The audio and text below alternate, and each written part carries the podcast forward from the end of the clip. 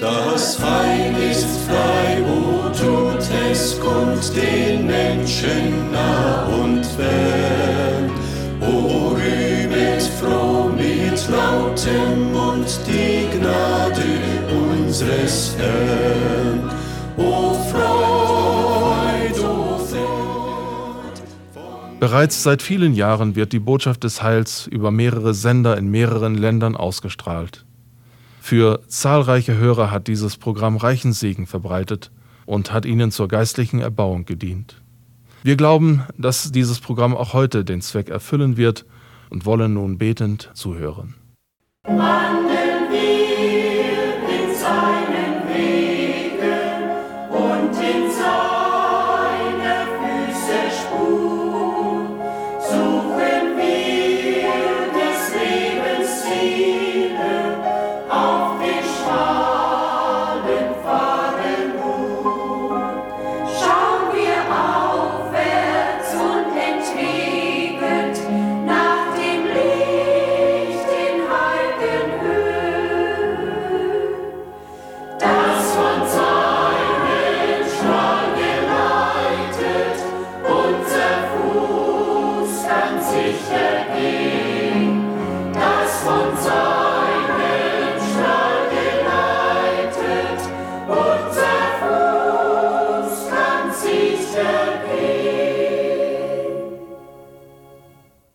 Wir beten zunächst. Unser geliebter Herr Jesus, du standst immer unter der Menge der Menschen und wir lesen, sie hatten Acht auf dich. Doch du hattest auch Acht auf sie. Du wusstest um das reine und auch unreine Denken und kanntest die Nöte der Herzen. Das unreine Denken führt auch zu unreinen Taten.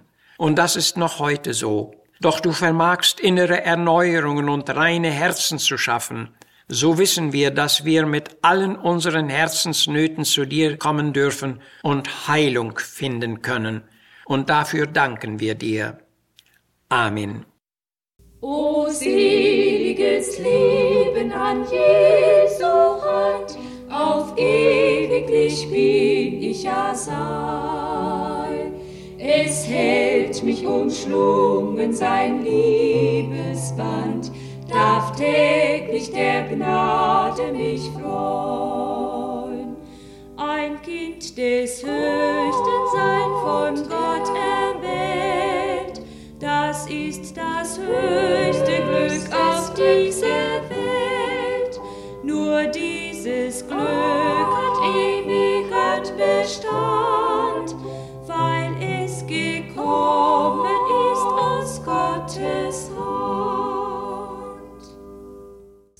Seitdem ich den Frieden gefunden hab, da wohnet die Freude in mir.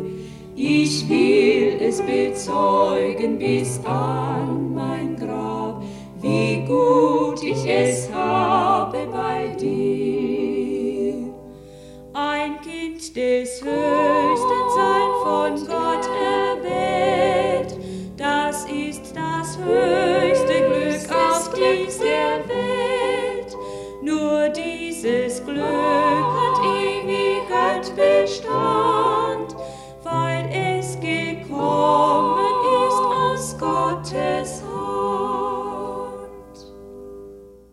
In Psalm 51 lesen wir nochmals, wie auch am letzten Sonntag, den zwölften Vers. Schaffe in mir Gott ein reines Herz und gib mir einen neuen gewissen Geist. Und in Psalm 19, 15 heißt es, Lass dir wohlgefallen die Rede meines Mundes und das Gespräch meines Herzens, Herr mein Fels und mein Erlöser. Noch einmal wollen wir heute über die Rede des Mundes und über das Gespräch des Herzens sprechen. Beide unserer gelesenen Bibeltexte sind ein Gebet. Beide dieser tiefsinnigen Bitten kommen von dem gleichen Beter. Von diesem Beter können wir etwas ganz Wichtiges lernen. Während wir allgemein um die vielerlei Dinge in unserem Außenleben beten, ging David hier sehr bewusst auf sein Innenleben zurück. Sein Hauptanliegen war offenbar das reine Herz. Genau das brauchen wir doch alle. Und diesen hohen Besitz stellte Jesus mit den Worten heraus, Glückselig sind, die reines Herzens sind, denn sie werden Gott schauen. Das sagt, wer das reine Herz nicht hat, der kann nicht wahrhaft glücklich sein und auch nicht selig werden. Gott will uns allen deshalb durch Jesus Christus ein reines Herz schenken. Mit dem reinen Herzen hängt auch die Rede des Mundes und das Gespräch unseres Herzens zusammen. Das Gespräch des Herzens war bereits das Thema unserer letzten Sendung. Wir hatten versucht klarzustellen, dass es hierbei um unser Denken, um unser Sinnen und um unser erdachtes Vornehmen und um die inneren Entschlüsse geht. Die Rede des Mundes ist, wie wir alle wissen, immer hörbar und wahrnehmbar. Aber die Gespräche und Entschlüsse des Herzens sind verborgen und menschlich gesehen nur uns selbst bekannt, aber auch dem Herrn.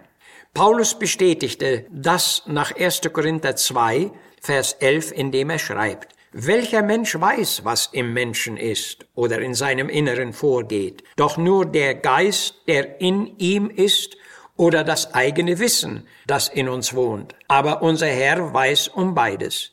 Ihm ist die Rede unseres Mundes nicht fremd, und er erkennt auch unsere Gedanken von ferne. David war sich dessen sehr bewusst, und deshalb betete er, Herr, lass dir wohlgefallen die Rede meines Mundes und das Gespräch meines Herzens. Doch hier wird die Frage wichtig, wie kommt es bei uns zu den verborgenen Gesprächen des Herzens? Der Apostel Petrus schrieb seinen Lesern, Seid nüchtern und wachet, denn euer Widersacher, der Teufel, geht umher.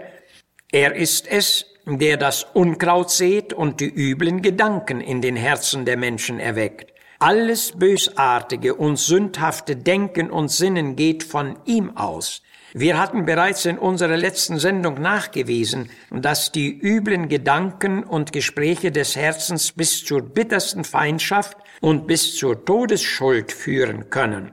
Jesus bestätigte das, indem er sagte, aus dem Herzen kommen arge Gedanken, Mordtaten, Ehebruch, Unzucht, Dieberei, Verleumdungen und Lästerungen, und das sind die Dinge, die den Menschen verunreinigen. Matthäus 15, 19. Schon auf den ersten Seiten der Bibel wird von Kains Brudermord berichtet. Kain hatte ein unreines Herz, daraus Neid und Ärger entsprang. Das lässt deutlich eine Vorplanung und ein Gespräch in seinem Herzen erkennen. Sein Angesicht verfinsterte sich und er lockte seinen Bruder Abel hinaus aufs Feld. Und da sie auf dem Felde waren, erhob er sich wieder seinen schuldlosen Bruder und erschlug ihn. Dunkle, boshafte Gedanken kommen aus dem Machtbereich der Finsternis. Die Eingabe übler Gedanken können nur vom Satan ausgehen. Er ist es, der die üblen Lüste erweckt, und von ihm kommen Anregungen zu den vielen üblen, sündhaften Taten. Als der Evangelist Philippus in Samarien wirkte, schenkte Gott eine große Erweckung unter jenem Volk. Männer und Frauen glaubten der Predigt des Philippus und bekehrten sich zu Gott. Von vielen fuhren unsaubere Geister aus, so lesen wir. Und es war auch ein Mann daselbst, der Zauberei trieb und großes Ansehen in der Stadt hatte. Der stellte sich zu den Gläubigen, ließ sich auch taufen und suchte die geistliche Vollmacht der Apostel, um Geld zu erwerben. Darauf reagierte der hinzugekommene Petrus mit den Worten, Fahre hin mitsamt deinem Gelde ins Verderben. Du hast keinen Anteil und kein Anrecht an dieser heiligen Sache, denn dein Herz ist nicht rechtschaffen vor Gott. Darum tue Buße und suche Vergebung. Apostelgeschichte 8. In der Gemeinde zu Jerusalem gab es ein Ehepaar namens Ananias und Sapphira. Diese beiden Menschen hatten sich vorgenommen, ein Opfer vorzutäuschen, das sie aber nicht erbracht hatten. Beide waren sich in dieser Sache eins geworden und das zeigt, dass hier Verabredungen oder Herzensgespräche vorausgegangen waren. Und wieder war es Petrus, der dieses betrügerische Vorgehen aufdeckte. Seine Frage an Ananias war, warum hat der Satan dein Herz erfüllt und warum hast du solches in deinem Herzen vorgenommen? So kommt es zu den üblen Werken, und sie beginnen gewöhnlich mit dem dunklen Gespräch des Herzens. Zu einem Gespräch des Herzens kommt es aber auch, wenn Gott auf unser Herz einwirkt. Erstens, wenn er zu uns redet. Dieses Reden kann erwecklich, ermahnend und auch warnend sein. Kein war gewarnt worden. Die Sünde ruht vor deiner Tür, vor deiner Herzenstür. Du aber herrsche über sie, bezwinge sie. Wie wertvoll war diese warnende Rede. Gott erwartete, dass kein sie ernst nimmt und sie erwägt.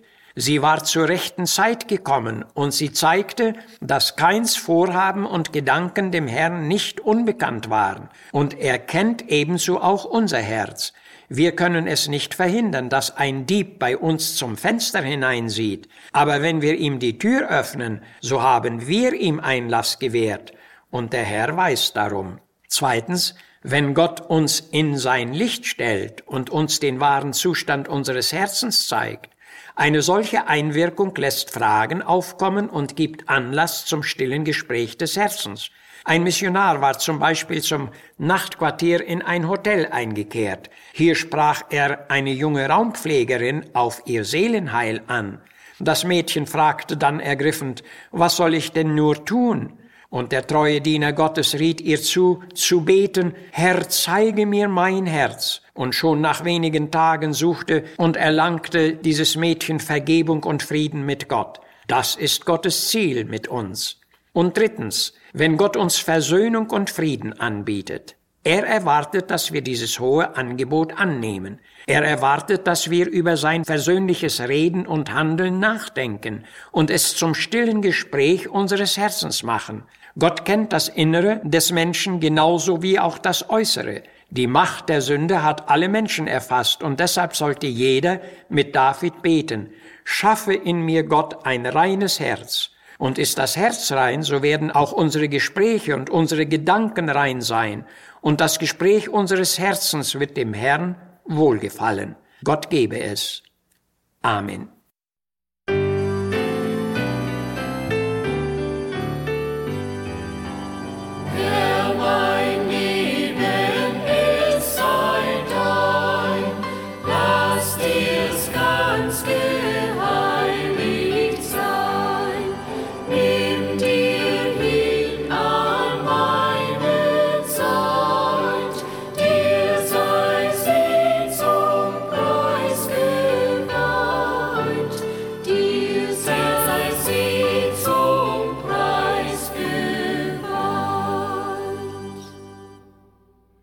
Seid Täter des Worts und nicht Hörer allein, so mahnt uns die Heilige Schrift. Haben wir nun eben Gottes Wort gehört, so wollen wir es auch mit des Herrn Hilfe ausleben. Dazu verleihe Gott uns seine Hilfe. Wir würden gerne Ihre Zuschriften in Empfang nehmen. Schreiben Sie uns an Missionswerk der Gemeinde Gottes e.V., Zimmerstraße 3, 32051 Herford.